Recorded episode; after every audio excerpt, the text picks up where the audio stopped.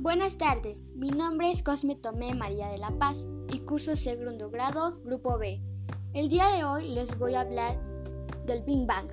Como sabemos, nuestro universo se inició hace miles de millones de años, en una gran explosión, y esta explosión se conoce como la teoría del Big Bang.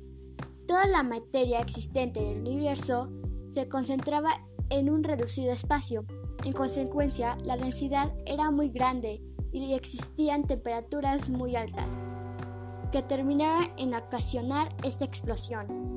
Posteriormente, la materia salió disparada y comenzó la expansión del universo. Por esta expansión, las estrellas siguen alejándose unas de otras hasta el día de hoy. Se dice que el Big Bang tuvo lugar hace 3.700 millones de años en los primeros momentos del universo, la explosión dio lugar a elementos ligeros como por ejemplo el helio, dando lugar a la materia necesaria para la formación de las estrellas. Después de 4.000 años, el universo se enfrió y se dieron condiciones para partículas atómicas y culminaran formando átomos de hidrógeno.